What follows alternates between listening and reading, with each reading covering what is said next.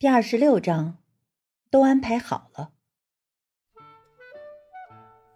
早饭吃的齐光远无比惆怅，郑教授傲娇的在餐桌上指点江山：这个太咸，那个太淡，这个没洗干净，那个太过油腻。这个早上吃不够养生，那道菜两个食材是相克的。总之，把齐光远一早上的努力驳了个体无完肤。只有霍雨桐给面子，可是才吃了两口就冲到洗手间吐了个天翻地覆。齐光远想要过去帮忙，霍雨桐却在里面把门反锁了。他不想在任何人面前展现狼狈。不会做菜不要紧，最起码别给我们添乱。苏佳明尖锐地说。齐光远垂下头，也觉得自己没用。各种食材源源不断的送进来，齐光远在陪伴霍雨桐的间隙，开始不断的尝试提高厨艺。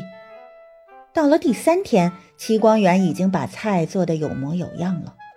可惜由于化疗的缘故，霍雨桐的食欲越来越差，什么东西都吃不下去了。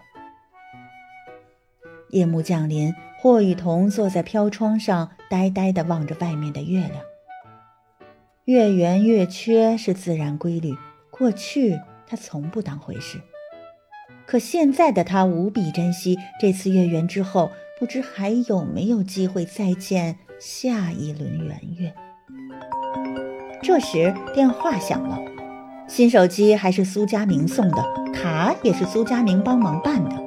今天齐光远才要到他的手机号，这个时间是谁打来电话，显而易见。霍雨桐接通电话，却并不作声。那端的齐光远也不询问，两人就这么沉默着，享受同一片星空。雨桐，我可以去你房间吗？过了许久，齐光远终于开口了。霍雨桐还是没说话，这是他默认的表现。齐光远懂了。片刻后，有人轻轻敲门，门是虚掩的。霍雨桐没应声。齐光远悄悄地走进来，也坐到飘窗上。原来月亮这么胖。齐光远突然冒出一句来，霍雨桐黯然失笑。他还从没听说过用“胖”这个字来形容眼前的月亮。你喜欢瘦月亮吗？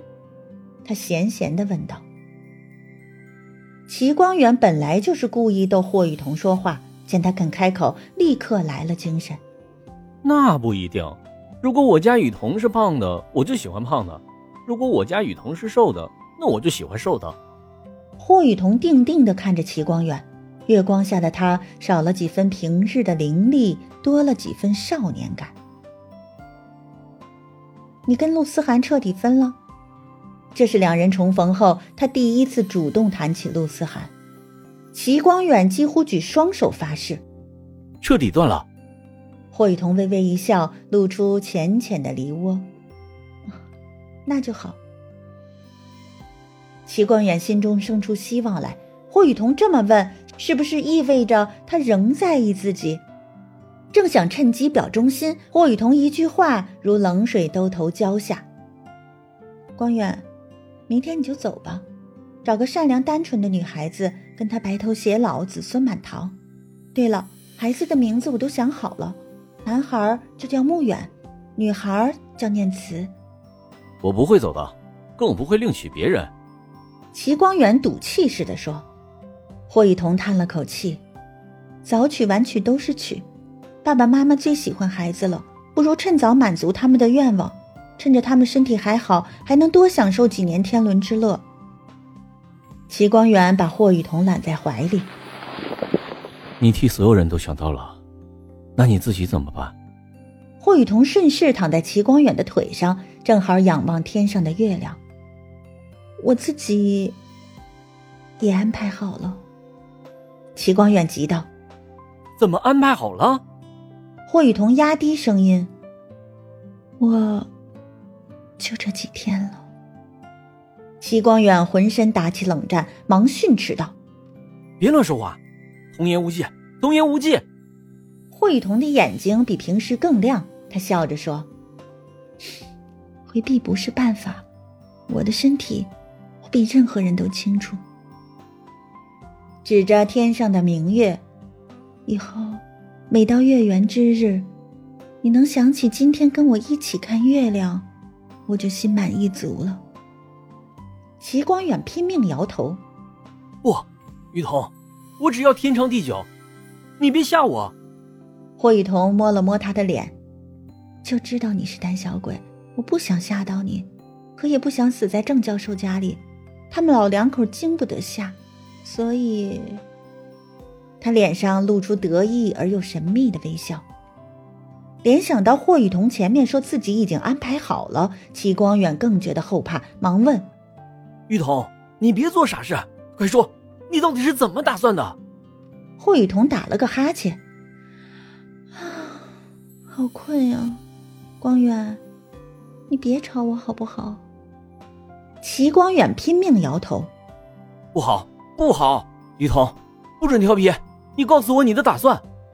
霍雨桐双目紧闭，面容恬静，嘴唇微动，像是在说梦话。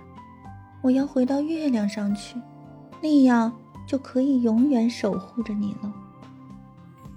齐光远惶然抬头看着天上的月轮，心中大惑不解：霍雨桐如何能去月亮上？想要细问，霍雨桐已经闭上眼睛，呼吸均匀，像是睡熟了。齐光远低头看着霍雨桐，心中的不安感越来越深，轻轻描摹着霍雨桐的眉眼，他要把心爱的女人永远的篆刻在心中。